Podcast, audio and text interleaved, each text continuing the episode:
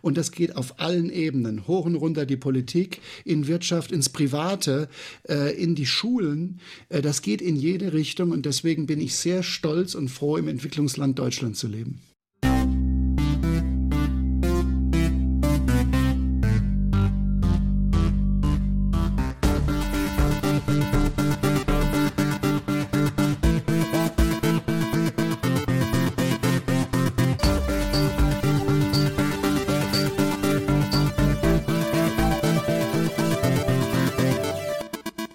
Herzlich willkommen mittlerweile zum siebten Mal bei Schwarzcode Gold.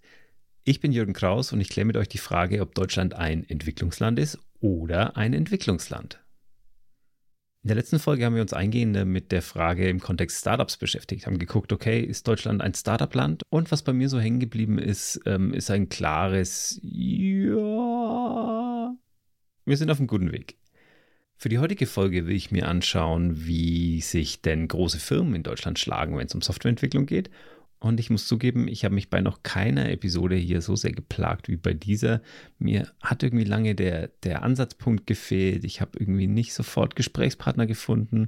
Das war irgendwie zäh und schwierig. Und sowas ist immer ein schlechter Vorbote für ein Thema. Aber ich habe dann einfach gemacht, was ich immer mache und äh, eingehender recherchiert und mir ein paar Zahlen rausgepickt. Und ich glaube, es ist eine ganz gute Idee, dieses Mal die Zahlen auch direkt gleich am Anfang abzufeuern.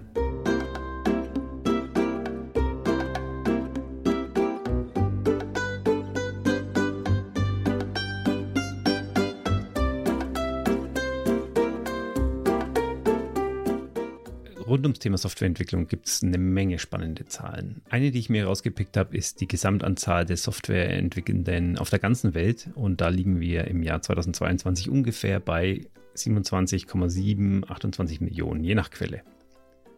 Und wenn ich aber versuche, eine, eine Ebene tiefer zu steigen und herauszufinden, in welchen Ländern denn die meisten Softwareentwickler sind, dann ähm, ist es gerade gar nicht so einfach. Denn gerade bei den etwas älteren Zahlen ist natürlich immer die USA ganz vorne dabei. Ähm, Europa steht auch nicht schlecht da. Deutschland ist dann immer so auf dem vierten, fünften, sechsten Rang mit 900.000 Softwareentwicklern, ungefähr eine knappe Million. Gerade die neueren Zahlen und vor allem auch die Hochrechnungen auf die Zukunft zeigen, dass das Thema Softwareentwicklung global gesehen wahrscheinlich nicht mehr länger vom Westen beherrscht wird, sondern in Indien zum Beispiel rechnen wir damit, dass im Jahr 2023 5,2 Millionen Softwareentwickelnde leben. Und jedes Jahr kommen ungefähr 200.000 dazu.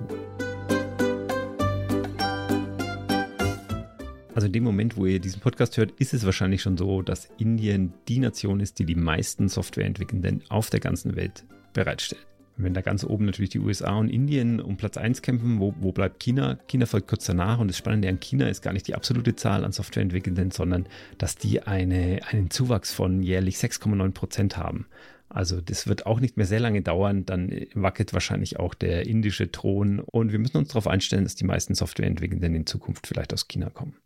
In Europa liegt Deutschland auf Platz 1, was die absolute Anzahl an Softwareentwickelnden im Land angeht mit ungefähr 900.000 Entwicklerinnen und Entwicklern, dicht gefolgt von dem Vereinten Königreich, ähm, ja, das ja jetzt nur noch geografisch zu Europa gehört. Das sind Stand heute zwischen 800 und 900.000 Entwicklerinnen und Entwicklern. Dann geht es weiter mit Frankreich, ähm, Russland kommt dann auch irgendwann, das sind es aber schon nur noch äh, 350.000 ungefähr, ein bisschen mehr mittlerweile vermutlich. Ähm, die Niederlande, Italien, Spanien, Polen, Ukraine, ungefähr 200.000 ähm, Softwareentwicklerinnen und Softwareentwickler kamen aus der Ukraine vor dem Krieg. Äh, das wird jetzt natürlich eine ganz spannende Frage sein, was dieser Krieg für den Tech-Standort in der Ukraine, aber auch in ganz Europa bedeutet. Denn 200.000 ist jetzt nicht nichts. Und vor allem war da ein großes Wachstum. Es kamen viele Fachkräfte von der Ukraine nach Westeuropa, um dort zu arbeiten. Es wurden viele neue Entwicklerinnen und Entwickler ausgebildet. Also die, die Folgen, die dieser Krieg äh, in der Ukraine für die Tech-Industrie in Europa noch haben wird, ja, über die können wir heute nur spekulieren. Aber ich prognostiziere, der Schaden für die ganze Branche, der, ja, der wird immens sein. So, aber was sagt uns das jetzt zur Frage, wie Softwareentwicklung in großen Unternehmen in Deutschland aussieht? Ja, erstmal unmittelbar nichts. Naja, oder vielleicht doch ein klein bisschen was. Denn wenn wir uns die Länder nach Bruttoinlandsprodukt anschauen, dann sind es im Prinzip genau die Länder, die auch in Sachen Softwareentwicklung vorne mitspielen. Japan ist vielleicht nach Bruttoinlandsprodukt noch mit dabei. Die hat man jetzt beim Thema Softwareentwicklung noch nicht mit auf dem Schirm. Aber im Großen und Ganzen sind diese Listen, zumindest im vorderen Bereich, fast deckungsgleich. Und eine letzte Liste habe ich noch. Die Forbes Global 2000 ähm, ist eine jährlich erstellte Liste von öffentlich gehandelten Unternehmen, also die auch irgendwie an der Börse sind oder die man irgendwie mit Anteilen öffentlich ähm, ja, sich mit einkaufen kann. Die enthält auch eine Subliste mit Softwareunternehmen. Da sind reine Softwareunternehmen drin, also nicht sowas wie ähm, Amazon oder Apple, die einen Hauptteil ihres Geschäftes irgendwie anders machen, sondern wirklich nur reine Softwareunternehmen. Das sind 43 Stück. Von diesen 43 Stück kommen 42 aus den USA. Und eines, ihr ahnt es vielleicht, eines kommt aus Deutschland. Oh Mann, Kraus, jetzt machst du das nicht so spannend. Was für ein Unternehmen ist es? Ja, Oliver, du weißt wahrscheinlich, wie die Antwort lautet. Ich war tatsächlich überrascht. Wie, wie fühlt sich's an, für so einen Weltkonzern zu arbeiten, der aber trotzdem deutsch ist, der deutsche Wurzeln hat? Ja, Jürgen, vielen Dank. Also das ist, äh, das ist wirklich die Frage, die ich mir auch schon seit vielen Jahren stelle. Also falls ihr es noch nicht erraten habt, äh, die Rede ist von SAP und ich spreche hier mit Oliver Gutzeit, ähm, der so mehr oder weniger die interne IT verantwortet. Auf LinkedIn unter seinem Namen steht Leading SAP's Experience Technology Team, Optimist and Motivator, Person of Integrity and Enthusiasm. Und das mit dem Enthusiasmus, das werdet ihr jetzt gleich selber noch zu hören kriegen. Das ist wirklich die Frage, die ich mir auch schon seit vielen Jahren stelle, wenn ich solche Sachen in der Presse immer wieder lese, dass wir eigentlich in einer Firma arbeiten, die könnte locker in einem Atemzug auch gedacht werden, wie jetzt die großen äh, Microsofts dieser Welt. Ähm, aber man macht immer noch so ein bisschen einen Abstrich und sagt, ja, es ist ja aber trotzdem nur eine deutsche Firma. Aber nein, wenn man es mal genau ver äh, vergleicht und betrachtet, dann sind wir, können wir da nicht nur locker mitspielen, sondern wenn man genauer hinguckt, was wir da treiben, bin ich persönlich überzeugt, dass wir das sogar äh, relativ anführen, dass wir da auch Weltmarktführer sind hinsichtlich der Experience, die wir, die wir am Arbeitsplatz schaffen, aber die wir auch durch unsere Produkte und Software eben auch wirklich an den Markt und an unsere Kunden liefern können. Und das fühlt sich richtig, richtig gut an. Auf der anderen Seite fühlt es sich auch ein bisschen traurig an, weil ich hätte es eigentlich viel lieber, dass wir in Deutschland auch so eine Innovationsschmiede sind, dass wir mit solchen Firmen, mit mehreren Firmen da weltweit mithalten können. Ja, also ich habe es jetzt auch gar nicht wirklich äh, despektierlich gemeint, ne? sondern ähm, äh, SAP ist auf Platz 4 sogar diese Liste, also jetzt auch nicht so, ähm, die, die, ja, ihr wart halt auch dabei, ne? so den Ehrenwimpel, den man bei den Sportveranstaltungen kriegt, sondern ähm, ja wirklich maßgeblich und mitgestalten da ganz vorne dran. Genau, ja, also enorm stolz, enorm stolz und ich habe es auch nicht despektierlich empfunden, sondern wirklich, es ist diese Mischung von, es ist ja auch die Stärke von SAP, dass wir auf der einen Seite einen deutschen Charakter behalten haben und an der Stelle bin ich sehr stolz auf dieses Made in Germany und bin auch sehr stolz auf die Wurzeln, die wir da einbringen können. Und auf der anderen Seite ist es ein wirklicher internationaler Konzern, der locker mithalten kann auf dieser Bühne. Wenn man dann guckt, dass das Ganze aus einem heutigen Deutschland kommt, wo man ja manchmal die Vermutung oder die, das Gefühl hat, wir sind da hinten dran und es ja auch leider viele Beispiele gibt, dann ist diese Diskrepanz besonders spannend. Also das ist ein Riesenspannungsfeld. Also ich kenne SAP aus sehr konservativen Umfeldern, ne? aus dem Controlling, äh, Stammdatenverwaltung, ERP, meistens mit einer total irritierenden Benutzeroberfläche und man muss dann so geheime Codes und Nummernkreise kennen, sonst, sonst kommt man gar nicht weiter. Also alles total, sorry, wenn ich das so sage, ähm, mitunter auch abschreckend. Ja? Wie, mhm. wie siehst du das? Was sagst du da dazu? Also zum einen bin ich seit jetzt knapp neun Jahren bei SAP und ich habe mich mit dieser alten SAP eigentlich nie beschäftigt. Also ich bin auch eingestiegen ohne jede Vorkenntnisse eines SAP-Systems und war sehr dankbar, dass das 2015, 16 schon auch die Umbruchzeit war, wo man wirklich erkannt hat, naja, mit diesen Masken ist man zwar ultra schnell, ich habe mir das zeigen lassen, wie effektiv Leute damit arbeiten können, wie gut die Software im Hintergrund ist und das ist ja am Ende des Tages auch wichtig, aber es ist einfach auch so wichtig geworden, die Experience, wo wir heute nur noch von Experience sprechen, das, was man hinterher davon gehalten hat, dass man damit arbeiten durfte. Also ich träume von einer Welt, wo wir nur noch Software liefern, wo du dich darauf freust, morgen endlich wieder damit zu tun haben zu dürfen und eigentlich gar nicht äh, aufhören kannst, weil es so viel Spaß macht. Da sind wir noch nicht ganz, aber es ist enorm, enorm weitergekommen. Und das fängt bei was Simplen an. Als ich meinen ersten Urlaubsantrag gemacht habe, ich habe mich nicht durch diese ganzen Transaktionen kämpfen müssen oder ein Subgui oder wie das alles heißt öffnen müssen. Ich habe einfach auf meinem Mobile Phone meine App geöffnet, habe meinen Urlaubsantrag gestellt und mein Manager hat durch einen Swipe äh, das approved. Äh, und das war die erste Experience äh, eines wirklich, eines mobilen, eines digitalen Arbeitsplatzes. Und wenn wir das jetzt noch kontinuierlich in alle unsere SAP-Produkte auch als Frontends für unsere Kunden reinbringen, was wir intern schon geschaffen haben, dann sind wir, glaube ich, ganz vorne mit dabei. Aber das ist doch, das ist doch schon mal ein, ein geiler Ausblick. Ähm, äh, würdest du sagen, da ist noch eine, eine, große Diskrepanz zwischen dem, was ihr intern und, und was extern, also wahrscheinlich bietet ihr sowas auch extern an, aber in den, genau. in den Unternehmen da draußen sind wahrscheinlich die Strukturen noch nicht so weit. Also genau, das ist der eine Punkt. Die Unternehmen selbst haben natürlich eine andere Geschwindigkeit in, in der Möglichkeit des Investierens, des, äh, des Ausprobierens, als wir das intern haben. Wir haben auch die Verpflichtung, ich selbst bin aus der internen IT. Äh, das heißt, wir bauen das, was wir Kunden auch auch verkaufen wollen, was wir Kunden sagen, ist euer Weg, Intelligent Enterprise, das bauen wir bei SAP für SAP. Also SAP runs SAP. Wir setzen unsere eigene Software logischerweise ein und deswegen können wir aus den Vollen schöpfen und wirklich die gesamte, das, was da drin steckt, auch ausprobieren an Machine Learning, an Artificial Intelligence, an Automated äh, äh, Robot Process Automation, an, an wirklich an Prozessen, die, die durchgängig im Unternehmen Daten aus allen Bereichen zusammenbringen auf unserer Business Technology Plattform. Also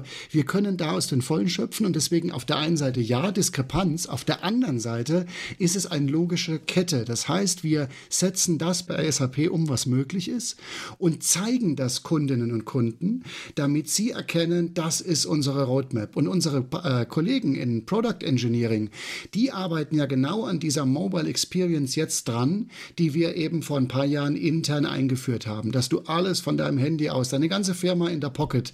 Das ist Realität bei SAP. Das ist so simpel und naheliegend. Eat your own dog food. Benutze deine eigene Software und bau sie verdammt nochmal so, dass du sie auch benutzen willst. Ja, da muss sich jedes Softwareunternehmen, auch wir, selbst in die eigene Nase fassen. Aber gerade was so aus der öffentlichen Hand kommt, wenn ich mir Elster anschaue oder wenn ich mir irgendwelche Online-Portale ähm, für, wenn sie überhaupt digitalisiert sind, für irgendwelche Ämter oder irgendwas anschaue, hey, da hat doch kein Schwein hat Lust, das zu benutzen. Hier hat natürlich auch Corona wahnsinnig viel verändert. Also äh, allein das viel digitalisiert wurde, aber auch die Not, ähm, Leute zu motivieren, Dinge zu benutzen, Dinge einfach zu machen. Ähm, es sind so viele Dinge aufgefallen, die nicht gut funktionieren. Also da hat uns Corona tatsächlich an der Stelle weitergebracht. Was hat Corona eigentlich je für uns getan? Das ist eigentlich auch so ein, ein super Beispiel, warum wir das alles machen. Also wir sind, äh, unser Team ähm, hat sich zur Ziel gesetzt, auch ein bisschen Storytelling zu machen, was uns da gut gelungen ist, wo die Herausforderungen waren, damit Kunden erkennen können, was es bringt, ein, eine Company, ein Intelligent Enterprise aufzubauen. Und ich brauche gar nicht lange weiter groß zu erzählen, einfach nur dieser Punkt, als die Pandemie bei uns losging, das war ein Donnerstag, das weiß ich noch genau, da kam eine E-Mail rein an damals knapp 100.000 Mitarbeitende. Und da stand nur drin, pass auf, die Sache ist ernst, wir gehen da kein weiteres Risiko mehr ein, ab morgen bitte arbeitet ihr alle von zu Hause. Es geht keiner mehr ins Office. Weltweit gehen alle nach Hause, wenn sie nicht sowieso schon Mobile oder Remote Worker sind. Äh, und das betraf viele, viele zig Zehntausend. Und am nächsten Tag haben wir an dem Freitag weitergearbeitet, als wäre nichts passiert. Das ist für mich Resilienz, was darauf aufsetzt, dass man seine ganzen Prozesse, sein ganzes Unternehmen darauf auslegt, damit zurechtzukommen, was morgen kommt, was wir heute noch nicht wissen. Ob das jetzt eine Wirtschaftskrise ist, ob das wie jetzt ein Krieg ist, ob das eine Pandemie und eine, eine andere Ausnahmesituation ist, das wissen wir doch heute gar nicht. Aber ähm, wir sind deswegen super durch diese Krise gekommen, insofern, dass wir beweisen konnten, ey, das, was wir in der IT gemacht haben, funktioniert. Ihr könnt jetzt einfach weiterarbeiten. Wir haben einen True Digital Workplace, wir können hybrid arbeiten, wir, wir haben all diese Technologie in place und können die einsetzen für unsere tägliche Arbeit. Und jetzt wird es spannend, auch wieder Pandemie, nämlich, wie kommen wir da wieder raus? Wie werden Firmen denn in Zukunft arbeiten? Wo, wie kriegt man das hin? Hin, dass Leute nicht mehr äh, ins Büro zurück wollen, aber doch wollen, weil sie ja die Kolleginnen und Kollegen treffen wollen. Wie kann da Technologie unterstützen? Was ist SAPs Antwort?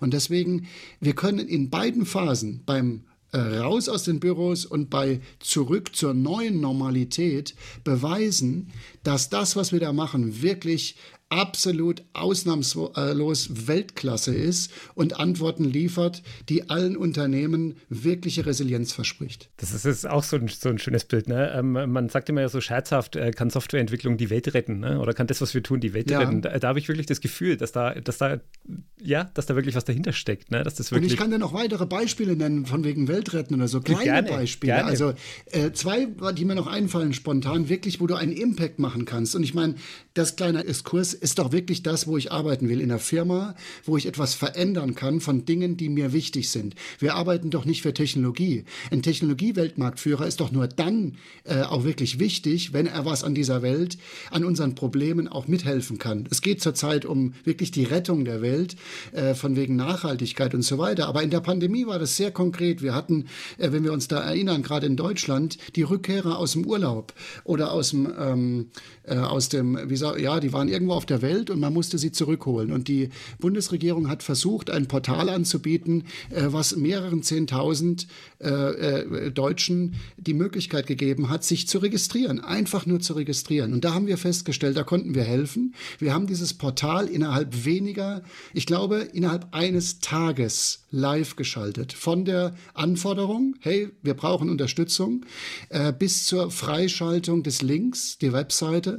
Und diese Datenbank, das klingt so simpel, die war einfach stabil. Wenn wir heute gucken, welche Herausforderungen wir haben, wenn wir sowas anbieten wie, Mensch, wir machen Gewerbe, äh, Grund, Grundsteuer oder was, geht alle auf Elster und dann gibt es erstmal Herausforderungen oder was auch immer, wo wir hingucken, es sind doch Challenges. Und wenn wir innerhalb von 24 Stunden etwas anbieten können, wo viele 10.000 äh, äh, Leute sich einfach ja auch wieder auf einen Weg in eine Sicherheit begeben können, dann hat das ganz große, ganz großen Stolz ausgelöst. Nur kurz für den Kontext, äh, die Rede ist hier von rückholprogramm.de.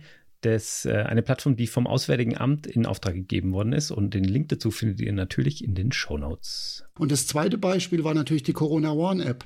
Ähm, wir haben uns beteiligt, zusammen mit der Deutschen Telekom als SAP, diese App zu bauen. Und das war ein schwieriger, auch kommunikativer Prozess, weil wenn man Menschen so eine App gibt, die wirklich vom Datenschutz her ganz vorne dabei ist, ist man überrascht, dass da Leute immer noch nicht zufrieden sind, ja, und lieber andere Apps bevorzugen, die ein katastrophales Umgang mit Daten haben. Aber nein, hier wird sich beschwert und die Sachen werden sogar dann noch auf WhatsApp ausgetauscht, wo man ja auch drüber diskutieren kann. Also das ist so die Schizophrenie auch, die wir vielleicht in unseren Köpfen haben in diesem Land, wo wir dran arbeiten können, wo noch viel Potenzial ist, denn die technologische Leistung dieser App und die Perfektion der, äh, des, der Umsetzung des Datenschutzes und der Funktion auch war wirklich, also äh, das habe ich noch nie erlebt, so eine und vor allem auch so eine App in so kurzer Zeit mit einem äh, multidisziplinären Team hier von 40 Leuten auf den Weg zu bringen und live zu schalten.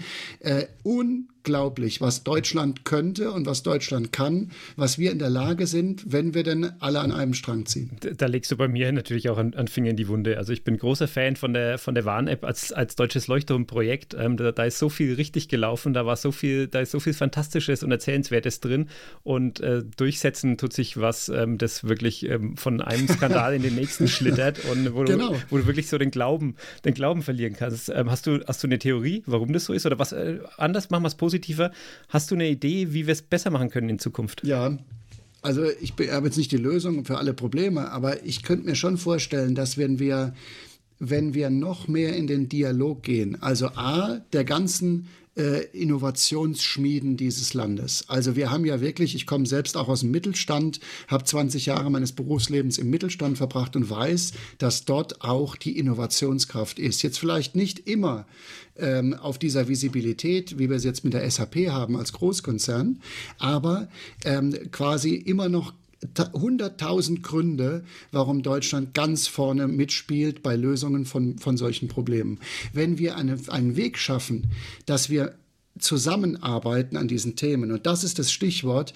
Wir haben auf diesem Sektor bei, bei App-Entwicklung, bei Digitalisierung, bei all diesen Thematiken noch zu wenig Netzwerk, wirkliche Zusammenarbeit. Wir haben so Start-up und Incubator und diese Sachen, die laufen ja wunderbar, aber so diese richtige Zusammenarbeit inklusive, sage ich mal, mit der, mit der Politik, die einen Riesensprung gemacht hat in den letzten Jahren in diese Richtung. Das ist natürlich auch vielleicht eine Generationsfrage, aber nicht nur.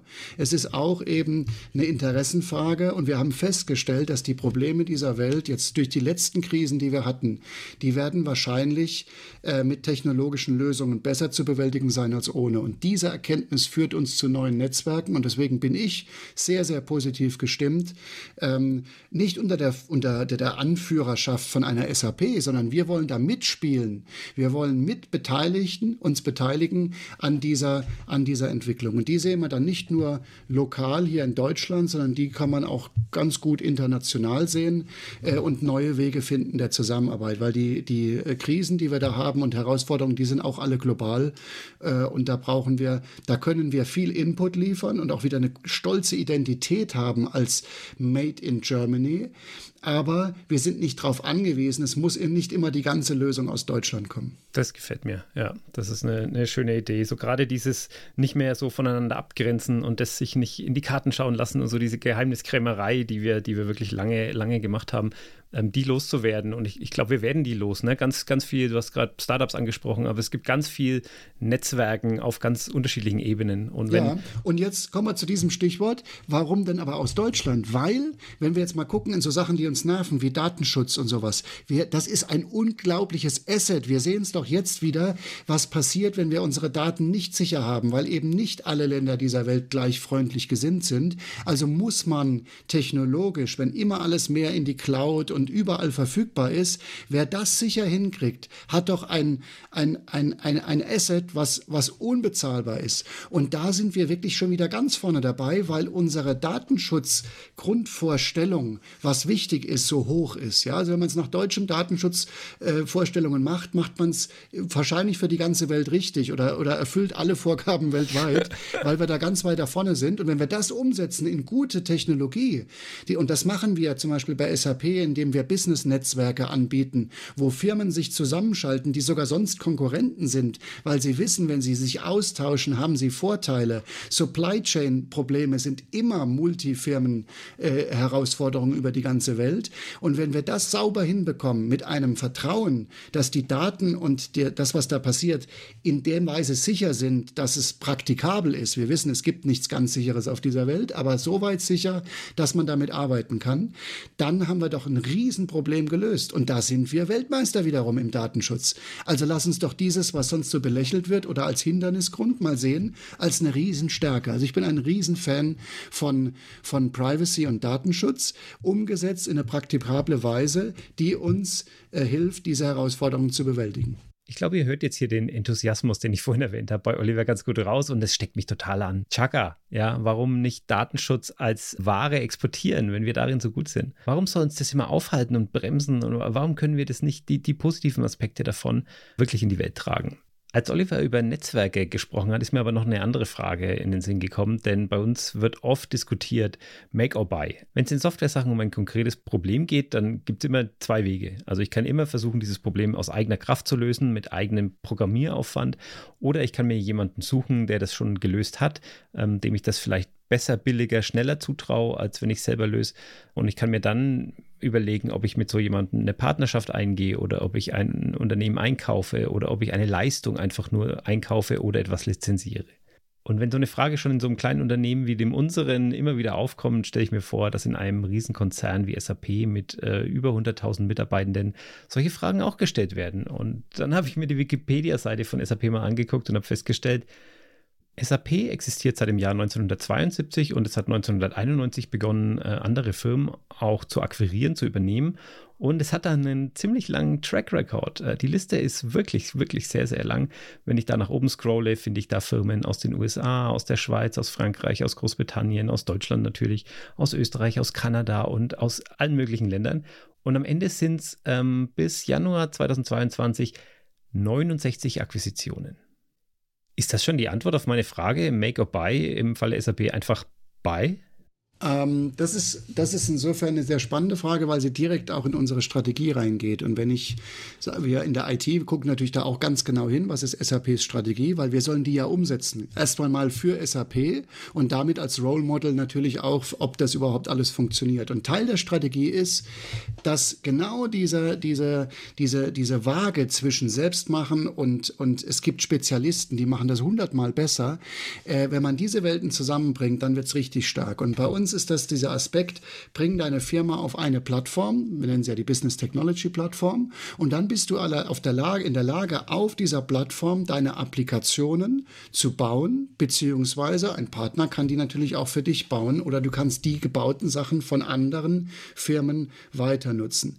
Jetzt haben wir in der Vergangenheit Assets ähm, oder, oder auch Sachen dazugekauft, einfach aus einem einfachen Grund, soweit ich das jetzt verstanden habe. Wie gesagt, ich bin jetzt nicht der Strategiesprecher der Firma, aber so wie ich es als einfacher Employee, kann ich mal sagen, der Firma verstanden habe, ist ein Wachstum, wenn du strategisch wachst in Richtung Cloud etc. und vielleicht auch hier oder dort ein Jahr, ja, sage ich mal, noch nicht ganz die Notwendigkeit erkannt hast, dann kriegst du das, kriegst du das nicht mehr hin, indem du das über, über natürliches Wachstum und natürliches Ausprobieren sozusagen oder in der eigenen Firma machst. Also musst du dir Kompetenzen hinzukaufen. Es geht auch darum, dass du ja mit diesen Firmen auch immer das Mindset ähm, sage ich mal, in die Firma bekommst. Und wenn du dann einen schönen Prozess hast, dass du die Identität der Firma behältst, aber trotzdem für die ganze Firma die, das, was die so besonders gemacht hat, aufnehmen kannst, dann ist es wiederum ein sehr ge geglückter Zukauf. Wir hatten beides, glaube ich, in der Historie, ähm, die geglückten und die etwas weniger geglückten Zukäufe.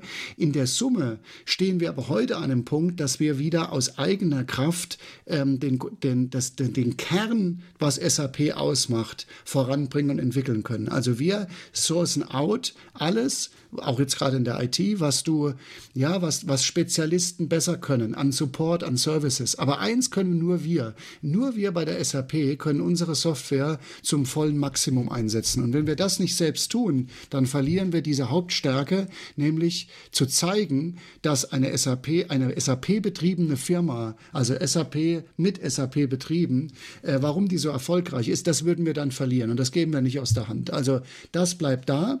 Und das, was Spezialisten besser können, warum denn nicht auch eine Partnerschaft? Man muss ja auch nicht immer gleich alles aufkaufen und da äh, weiter wachsen. Man kann ja auch mal was zusammen machen. Du hast jetzt gerade ganz kurz das Thema Strategie angerissen. Ähm, wo, wo steuert SAP gerade hin? Oder was würdest du sagen, sind aktuell so die, die Herausforderungen?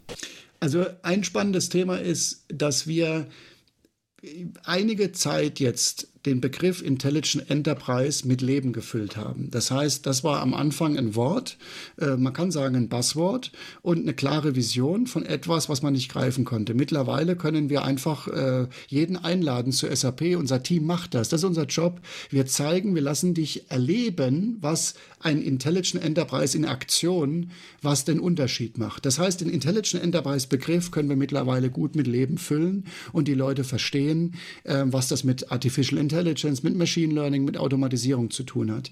Der nächste große Schritt, und das ist die, die, das Weitertreiben der Strategie in die Richtung Purpose, ist, Erst einmal Intelligent Enterprise, das heißt, die, die Firmen dieser Welt zu ihrem Besten verhelfen, weil die werden die Probleme dieser Welt lösen und wir, unser Job ist es, denen zu ihrem Besten zu verhelfen, indem ihre internen Prozesse alle so bestmöglich laufen.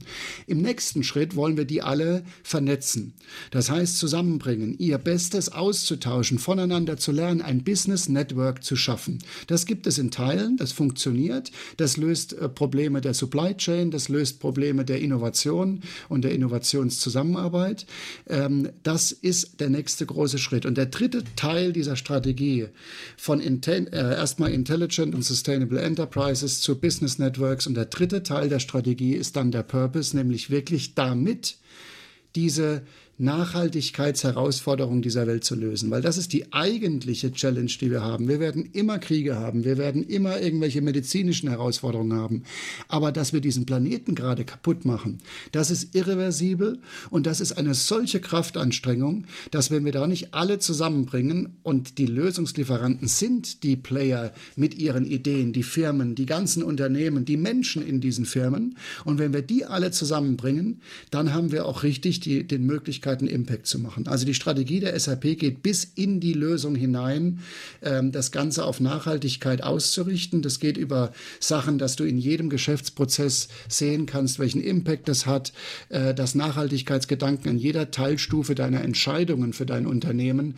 bewertet werden, weil in Zukunft wird das der Hauptdifferentiator, ob du erfolgreich bist oder nicht. Und das, das einzubringen in Stand, Standardsoftware, die mit Zahlen zu tun hat und Finance und mit was weiß ich, was da so in der klassischen Welt von ERP-Systemen vorne dran stand, das ist eine neue Dimension, die wirklich, wirklich Spaß macht, an so einer, an so einer Strategie zu arbeiten.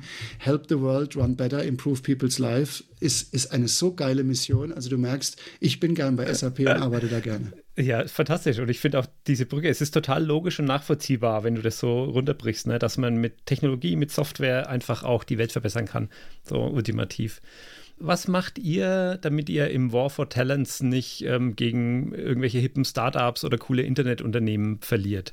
Ich liebe diese Frage und vielen Dank, dass du sie gebracht hast. Immer gern. Ein Teil meines Jobs ist ja zu zeigen, wie wir bei SAP arbeiten, wie wir SAP einsetzen und wie geil das ist bei SAP, Entschuldigung, wie, wie super das ist bei SAP zu arbeiten.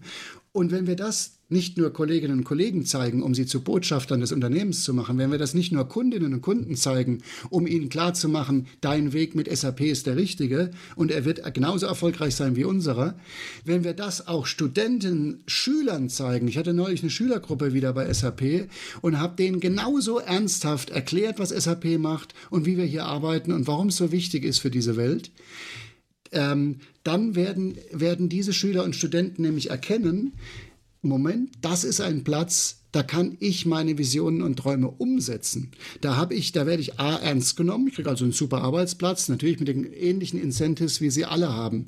Äh, also keine Ahnung, ob wir jetzt über Wasser oder Kaffee oder Firmenwagenprivileg oder sonst irgendwas reden müssen. Das interessiert die Leute im Kern nicht mehr, sondern sie wollen wissen, kann, werde ich hier ernst genommen und kann ich meine Vorstellungen, was zu tun ist, so einsetzen, um die Welt ein Stück besser zu machen. Wenn ich davon getrieben bin, bin ich bei SAP richtig. Die Leute brauchen wir.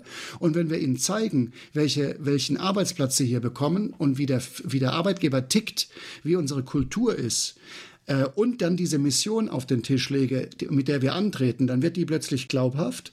Äh, wir können es sogar belegen, was haben wir bisher getan und wie helfen wir anderen Firmen. Und dann äh, gewinne ich dir locker jeden War, wenn ich die Chance habe, ähm, wenn jemand wirklich wissen will, wie es bei SAP ist, soll er mich anpingen und äh, wir zeigen ihm oder ihr das äh, und dann gibt es kein Halten mehr. Ich, ich, glaube auch, dass allein deine Begeisterung, äh, wenn, da, wenn da nur ein bisschen Funke überspringt, dann, dann ist die Frage eigentlich gar nicht mehr so, oder ist schon entschieden wahrscheinlich dann.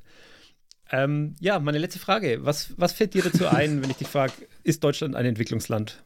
Puh, ist Deutschland ein Entwicklungsland? Ähm, wenn ich wenn ich auf die Doppeldeutigkeit eingehe, die ich ja von dir mal gehört habe, dann ist Deutschland äh, ein super Entwicklungsland, entwickelt sich prächtig, weil wir ähm, die riesig, also die, die Krisen, die wir gerade, die auf uns einprasseln, doch an vielen Ecken als Chance nutzen ähm, und daraus was machen äh, und das auch können. Also wir entwickeln uns, sind wir Entwicklungsland in der klassischen Definition von wegen, ähm, ja, da ist noch sehr viel Weg vor uns, ja, das leider auch. Also meine Wahrnehmung von Digitalisierung, wenn wir mal davon anfangen, ist wie wahrscheinlich bei vielen anderen auch, fällt uns sofort viele Beispiele ein, warum wir da wirklich Steinzeit sind. Und es hat ja auch während der Pandemie schmerzhafte Beispiele gegeben, Zahlen zusammenzubringen, nicht zu wissen, keine, keine Transparenz zu haben, überhaupt nicht zu wissen, warum das wichtig ist. Und das gute alte Fax dient immer noch als abschreckendes Beispiel. Ich glaube, wir sind da raus. Ich glaube, das hat der Letzte verstanden. Und deswegen sind wir auf einem super Entwicklungsweg. Ähm, und wir nutzen die uns ureigene Kraft auch daraus wieder was zu machen. Es ist eine neue, ein neuer Umbruch und es macht so einen Spaß, da dabei zu sein. Ähm, auch in einer Firma, wo du das wirklich auch zeigen kannst und wo es so viel Anfassbares gibt. Also ich kann wirklich nur jeden einladen, sich das anzugucken, in die Diskussion einzutreten. Und das geht auf allen Ebenen, hoch und runter die Politik, in Wirtschaft, ins Private, äh, in die Schulen. Äh, das geht in jede Richtung und deswegen bin ich sehr stolz und froh, im Entwicklungsland Deutschland zu leben. SAP hat knapp über 100.000 Mitarbeitende und davon sind 30.000 Mitarbeitende im Bereich Forschung und Softwareentwicklung. Ja, SAP ist wahrscheinlich in Deutschland mit der größte IT-Arbeitgeber, den wir haben. Gleich danach kommt die Telekom und ähm, dann sind wir auch ganz schnell schon bei den Klassikern wie Autoindustrie. Irgendwann kommt dann noch Finanzindustrie. Ähm, das sind so die typischen Lufthansa, ist auch noch einer der großen IT-Arbeitgeber. Da sind wenig Überraschungen drin. Wenn man hier bei uns in der Region auf die Suche nach äh, IT, Softwareentwicklung, Textstellen geht, da ist natürlich ganz vorne dabei Siemens. Da kann man sich vielleicht äh, einen Eindruck verschaffen in der KI-Folge, als ich mit Ivo von den Health Engineers gesprochen habe. Es gibt aber bei uns in der Region noch ein anderes Unternehmen und da entdecke ich tatsächlich viele Parallelen zur SAP. Denn zum einen sind sie ähm, eigentlich in einem sehr traditionellen, konservativen deutschen Bereich unterwegs, nämlich Steuern und Recht. Und auf der anderen Seite sind sie aber so modern und aufgeschlossen und experimentierfreudig und auch selbstkritisch, dass sie sich immer wieder in Teilen zumindest neu erfinden und gerade auch in Sachen moderne Arbeitsmethoden wahnsinnig viel ausprobieren und wahnsinnig viel auch neu und richtig machen. Und genau darüber habe ich mich mit Frank Rieger unterhalten von der DATEV. Der Kontakt zu Frank Rieger ist entstanden, weil wir ähm, in verschiedenen Projekten mit der DATEV zusammenarbeiten. Und eins dieser Projekte äh, liegt auch in seinem Verantwortungsbereich, da geht es darum, eine Anwendung für die Steuererklärung zu entwickeln, die für Privat, Männer und Frauen gedacht ist. Warum das was ganz Besonderes ist für die DATEV, äh, das wird er uns jetzt gleich noch selbst erzählen. Und ja, das ist jetzt nicht allgemeingültig für Softwareentwicklung in Deutschland, aber das ist mal mit der Lupe mitten reingeguckt in, hey, wie entsteht so ein Entwicklungsprojekt in einem Konzern wie der DATEV? Was hat es für Abhängigkeiten und warum ist es dann am Ende des Tages doch etwas ganz Besonderes? Vielleicht fangen wir tatsächlich bei diesem, bei diesem Spannungsfeld oder bei dieser Transformation an, in der ihr euch jetzt schon seit wahrscheinlich ein paar Jahren befindet. Wo, wo kommt die DATEV her und wo geht die DATEV hin? Okay, die DATEV ist im Prinzip von vornherein schon immer eine Genossenschaft der Steuerberater, Wirtschaftsprüfer und Rechtsanwälte. Und als Genossenschaft sind wir auch so aufgestellt, dass es wirklich unser Förderauftrag ist, diese, diese ja, unsere Mitglieder zu fördern. Und äh, wir hatten eine ganz neue Idee vor dreieinhalb Jahren in etwa, haben wir gesagt, Mensch, es wäre doch eigentlich total geschickt, schon einen Tick vorher mit dieser Förderung anzufangen und äh, tatsächlich einen Fuß reinzukommen, bringen in den B2C-Markt und tatsächlich mit einem einfachen Programm zur Einkommensteuererklärung ähm, schon recht frühzeitig Leute anzusprechen, damit die, wenn sie dann irgendwann richtig komplexen Fall haben, dann auch tatsächlich zu unseren Mitgliedern kommen können. Und dazu haben wir tatsächlich auch eine Satzungsänderung gebraucht vor dreieinhalb Jahren. Und jetzt, äh, ja, jetzt ist das Produkt da und heißt Klartax. Wie, wie muss ich mir das vorstellen? Was bedeutet das, wenn man, wenn man seine Zielgruppe einmal komplett ändert? Wenn man, wenn man vom B2B-Markt in den B2C, ich meine, das ist nicht, nee, nicht so allgemeingültig gefragt, auf eure Situation bezogen. Ich stelle mir das so vor, dass es ja ein komplett anderes Produkt ist. Also klar, die Gesetze dahinter, irgendwo gibt es eine Schnittmenge, aber die Anforderungen sind ja ganz andere. Die Bedienbarkeit muss wahrscheinlich eine ganz andere sein. Die, die Leute erwarten als Käuferinnen und Käufer was ganz anderes. Wie, wie muss ich mir das bei euch vorstellen? Genau, also was wir jetzt mal ähm, kleine Korrektur am Anfang muss man sagen, wir haben jetzt unsere Zielgruppe nicht geändert. Also nach wie vor ist unser Förderauftrag da. Wir werden ganz normal unsere Mitglieder bedienen und wir arbeiten auch für unsere Mitglieder in erster Linie. Und wir haben ein kleines Team gegründet, wo wir uns jetzt um diesen äh, B2C-Markt kümmern. Und da tatsächlich äh, muss man uns erstmal diesen ja, B2C-Markt überhaupt mal anschauen. Ne? Wir mussten gucken, mit wem haben wir hier überhaupt zu tun. Wir haben Kundeneinbezugsmaßnahmen gemacht. Wir haben uns überhaupt mal äh, Gedanken gemacht, wie tickt eigentlich ein Verbraucher, wenn er tatsächlich seine Einkommensteuererklärung machen möchte. Und was, wie können wir denn dann auch durch diese Anwendung auch durchführen? Und das ist tatsächlich was völlig anderes als beim, äh, beim ja, Steuerberatermarkt, wo wir ja wirklich überall Experten sitzen haben, die äh, ja tagtäglich eine Einkommensteuererklärung nach der anderen machen. Und äh, da ist es schon was anderes, wenn ich einmal im Jahr mich mit diesem Thema beschäftigen möchte und da erstmals drauf schaue und ja, und eigentlich auch spätestens zur Mittagszeit wieder fertig sein möchte und durch sein möchte und wissen möchte, was ich für eine Steuererstattung bekomme. Also insofern, ja, war eine völlig neue Herangehensweise. Wir haben uns den Markt angeguckt, wir haben uns geguckt, ja, was macht der Mitbewerber, was tun die anderen, wie können wir an der, an der Stelle optimal einsteigen, wir haben uns überlegt, was könnten Themen sein, bei denen wir tatsächlich punkten können, bei denen wir ein Tick weit besser aufgestellt sind und haben uns dann auch Gedanken gemacht, wie tun wir dieses Produkt überhaupt anbieten und haben dafür sogar eine kleine Endorse-Brand gegründet, wo wir gesagt haben, okay, das Ding heißt nicht Datev, sondern das Ding heißt Klartax, eine Marke der Datev und haben darunter auch das Produkt Klartax gepackt. Ja, und jetzt äh, seit diesem Jahr äh, vermarkten wir es auch tatsächlich im B2C-Markt und wir lernen täglich dazu. Also es ist ein, ähm, es ist ein Startup im, im Unternehmen. Es ist ein Startup im Unternehmen, genau, ähm, aber in einem großen Unternehmen. Und man muss fairerweise sagen, auch durchaus mit einer politischen Komponente, weil unsere Mitglieder natürlich schon sehr genau auch draufschauen, was wir an der Stelle tun. Und natürlich ist immer der Förderauftrag im Vordergrund. Wir nehmen unseren Mitgliedern an der Stelle kein Geschäft weg, sondern wir möchten ihnen eigentlich mehr Geschäft mittelfristig zuführen. Und das ist aber trotzdem sehr kritisch beäugt und da müssen wir schon auch aufpassen, dass wir uns an der Stelle richtig verhalten. Ich äh, übervereinfache das nochmal, damit man es versteht, auch wenn es vielleicht nicht hundertprozentig korrekt ist.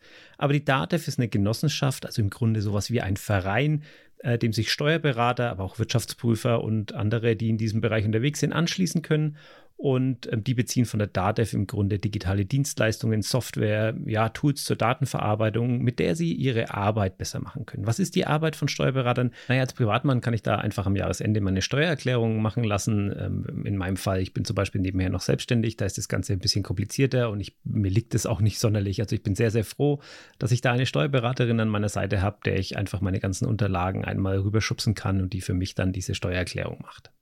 Und mit dem Angebot äh, Klartax, jetzt äh, streng genommen, übergeht Datev an dieser Stelle den Steuerberater. Also es ist eine App, eine Software für den Endverbraucher, für den Arbeitnehmer, für die Arbeitnehmerin, damit die ihre Steuerberatung selbst machen können und digital einreichen können, ohne dass sie einen Steuerberater brauchen. Das ist im ersten Moment schräg und skurril. Und deswegen betont Frank an der Stelle auch mehrmals, dass sie da sehr, sehr genau aufpassen müssen, dass sie sich an eine Kundschaft wenden, die sowieso vielleicht nicht zum Steuerberater gehen würde oder die, die damit eigentlich nur die Arbeitsvorbereitung für den Steuerberater digitalisiert, wie auch immer. Also das ist ein sehr politisches Thema und es ist auch ein bisschen Minenfeld. Ist das ein, ein übliches Vorgehen?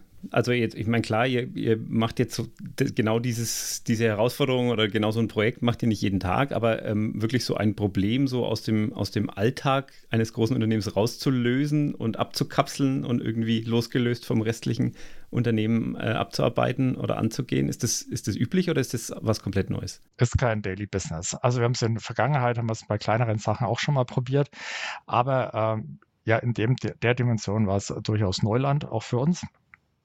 Und wir sind nicht rausgelöst. Also wir sind alle Dativ-Mitarbeiter, die hier arbeiten. Äh, wir haben uns aber durchaus Unterstützung geholt von ja, externen Entwicklern, auch um im Prinzip die Standardmannschaft oder die, die Stammmannschaft nicht zu stark zu, zu uh, belasten. Und ähm, ja, haben hier auch sehr agile neue Methoden eingeführt und haben ja, bewegen uns eigentlich wie ganz normale Unternehmen oder kleinere äh, Startups auf dem Markt auch. Und wir haben immer die Maxime, also wenn es schon irgendwelche äh, Teile gibt bei Datev, die wir nutzen können, dann nutzen wir die. Wenn es uns eher verlangsamt und äh, wenn es uns äh, nicht nach vorne bringt, dann haben wir die Maxime zu sagen, okay, da müssen wir mal gucken, ob wir vielleicht eine schnellere Möglichkeit irgendwo finden. Und ja, und inzwischen sind wir auch an dem Punkt, wo wir auch tatsächlich aus dem Produkt heraus ähm, ja, viel Mehrwert auch für unsere eigenen Mitglieder wieder erschließen können. Also als kurze Erklärung, Klartax ist so konzipiert, dass ich meine Einkommensteuererklärung komplett selbst machen kann, aber eben auch, wir sagen jetzt mal, die einfache Einkommensteuererklärung ohne Vermietung, Verpachtung, Selbstständigkeit oder ähm, ja irgendwelche Gewerbetätigkeiten hinten dran, weil wir an der Stelle sagen, das ist eigentlich so kompliziert und so komplex, dass eigentlich schon mal ein Steuerberater draufschauen sollte. Und das ist dann auch genau unser Übergangspunkt, wo wir hingehen zum Steuerberater. Man kann sich einen Steuerberater suchen. Ist ein kleines eigenes Produkt, heißt Smart Experts, ist inzwischen die größte Suchfunktion für Steuerberater in Deutschland und kann dann auch einen Steuerberater finden. Und wir können die Daten, die ich schon erfasst habe in Klartax, die kann ich übergeben an den Steuerberater und äh, der kann an der Stelle dann auch damit weiterarbeiten. Und wir haben es jetzt geschafft, dass wir auf der einen Seite diesen Onboarding-Prozess äh, angehen und wirklich deutlich verbessern. Und wir gehen auch dahin, dass wir auch Elemente aus Klartax direkt dem Steuerberater zur Verfügung ste stellen in dessen Produkten. Und ich finde, das ist äh, eigentlich jetzt, jetzt wird es langsam greifbar, dass wir an der Stelle nicht nur ja, sage ich mal, eine Einkommensteuererklärungsprogramm für Selbstdeklarierer machen, sondern dass wir an der Stelle auch was tun für unsere Mitglieder und jetzt wird es auch greifbar für unsere Mitglieder, was wir, was wir da getan haben. Was, was, war denn die größere Challenge? Ähm, der, der Software-Part und das wirklich irgendwie umzusetzen? Oder waren es genau solche organisatorischen Herausforderungen, ähm, die, die Mannschaft irgendwie zusammenzustellen und, und so aufzustellen, dass das geht, Externe dazu zu nehmen? Oder war es eher so was Politisches, sage ich jetzt mal, ja, dass man das den, den bisherigen Mitgliedern erst auch irgendwie erklären musste? Oder wo, wo lagen da die größeren Herausforderungen? In allen dreien.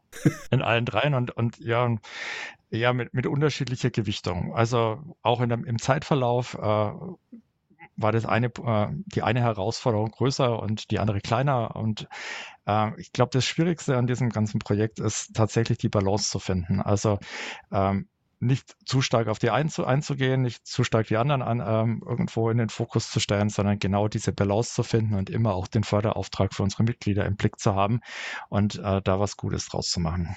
Ich weiß, du bist kein Softwareentwickler, aber ich, ich stelle die Frage jetzt trotzdem mal, vielleicht traust du dir eine Einschätzung zu. Also unsere Fragestellung ist ja, ist Deutschland ein Entwicklungsland? Und aus meiner Perspektive, Datev ähm, ist einer der, der größten Softwareentwickler in, in unserer Region auf jeden Fall oder hat die, ja, wahrscheinlich die leutemäßig die meisten Softwareentwickler hier so in der Region. Ähm, Kannst du, kannst du das einschätzen, wie, wie die Situation im Land ist vielleicht oder wie die Situation auch um, um vielleicht auch nur in der Region?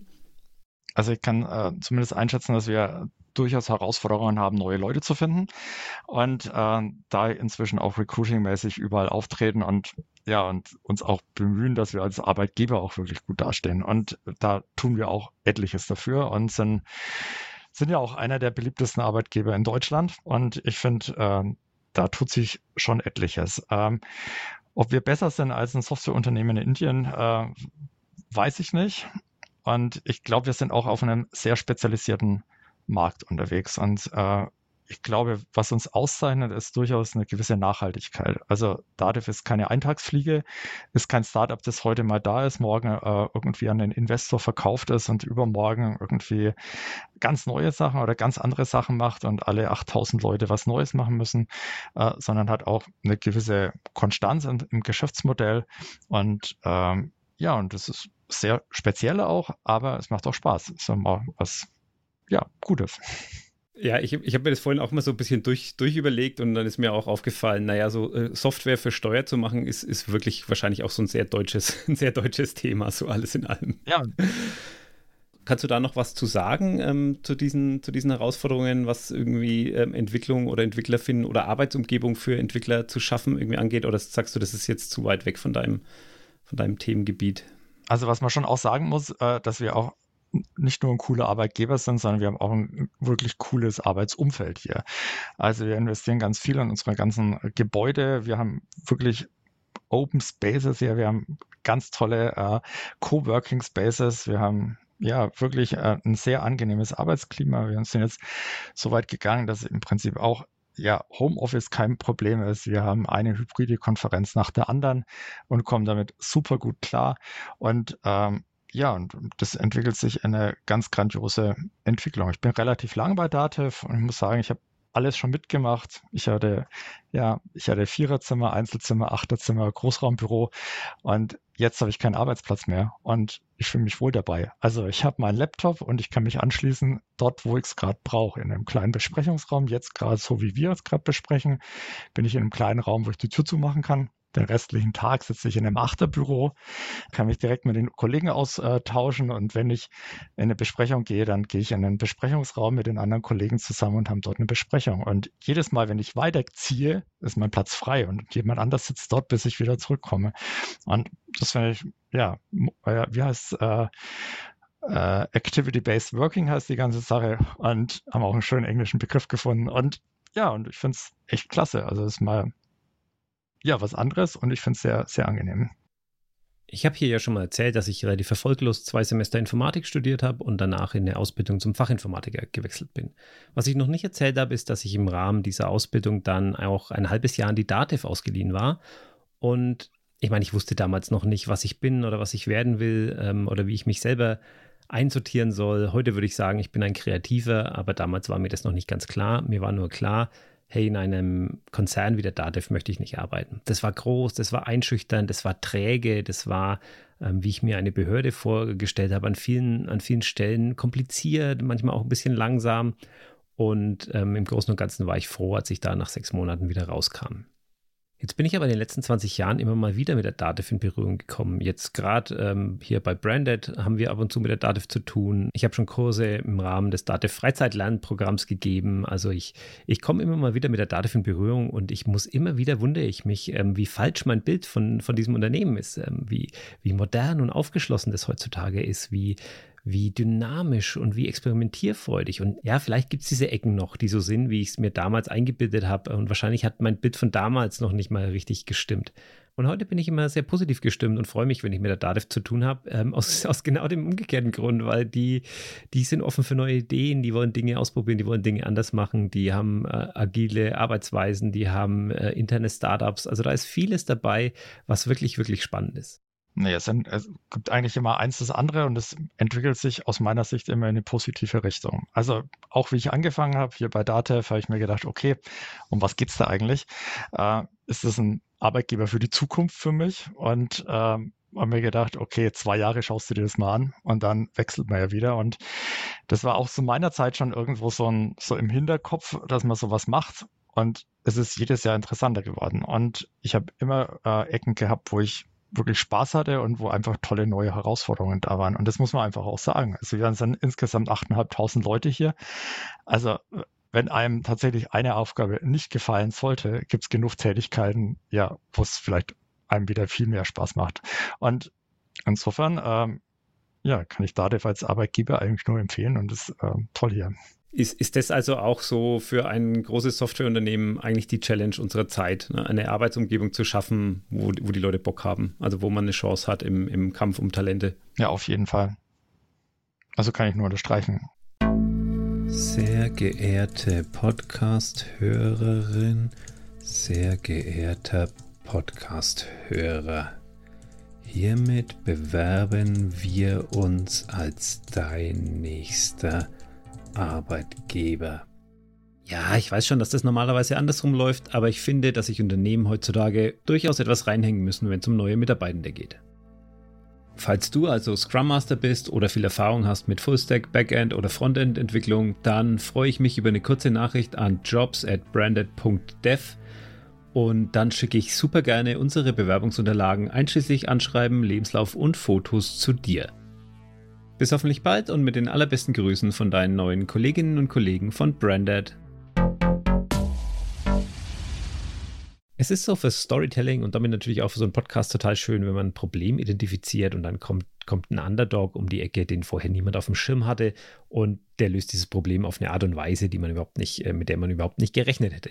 Flixbus ist so ein schönes Beispiel. Wir hatten es letzte Episode von einem Startup, also war vorher, gab es die Firma nicht, ja, das sind irgendwie drei Jungs, die sich zusammengeschlossen haben und die kommen mit einer kreativen Idee und mit ganz, ganz viel Technologie und Software tauchen die plötzlich aus dem Nichts auf und drehen den Mobilitätsmarkt in Deutschland auf links und treten jetzt zu einem weltweiten Siegeszug an. Also ganz viel Disruption, ganz viel Potenzial, hier ist ganz viel äh, frischer Wind drin. Und das ist eine schöne Geschichte, die erzählt sich wie von selbst. Und in diesem Szenario sind es oft die großen Unternehmen, die dann so ein bisschen den Bossgegner, den Bossgegner darstellen. Ja, das sind die Dickschiffe, die einfach ihren Stiefel unverändert weiterfahren, die, die der Veränderung entgegenwirken, die der Disruption vielleicht im Weg stehen oder sich einfach gar nicht von ihr beeindrucken lassen. Im Verlauf dieser Episode, und vielleicht habe ich mich da jetzt einfach nur von Oliver und seinem Enthusiasmus anstecken lassen, aber im Laufe dieser Episode ist mir klar geworden, dass ich dieses Bild, das ich hier ähm, ja, bislang unbewusst eigentlich mit mir rumgetragen habe, dass ich das unbedingt hinterfragen muss. Denn mittlerweile bin ich ziemlich sicher, und wir hatten ja die Beispiele auch schon mit der Deutschen Bahn und mit Siemens, und ich bin mir ziemlich sicher, dass es bei der Deutschen Telekom auch so wäre. Und natürlich, jetzt haben wir es von SAP gehört, dass wenn so ein großes Unternehmen seine Schwungmasse wirklich auf ein Problem wirft. Ja, vielleicht würde man an der Stelle dann nicht von Disruption sprechen, wenn, wenn so ein großer Player mit den mit ganz anderen wirtschaftlichen Möglichkeiten ankommt. Vielleicht geht man einfach davon aus, dass das irgendwie normal ist, dass sowas hin und wieder passiert.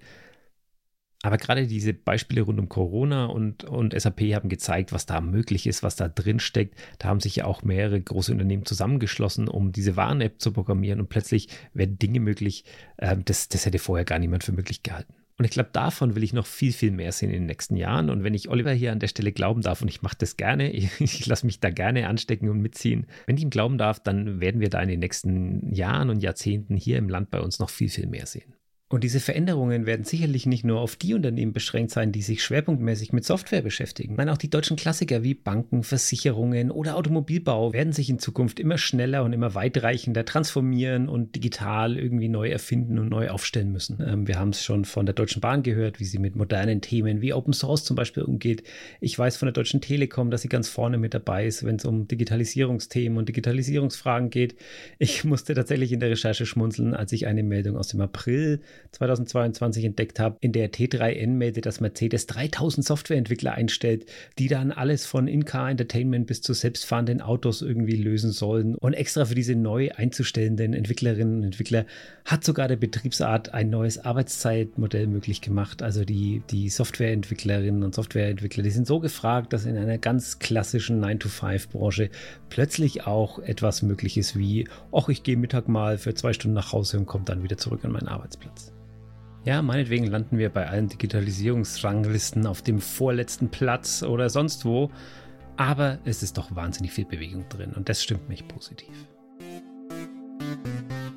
Ich bin Jürgen Kraus, wir sind Branded und das ist Schwarzcode Gold.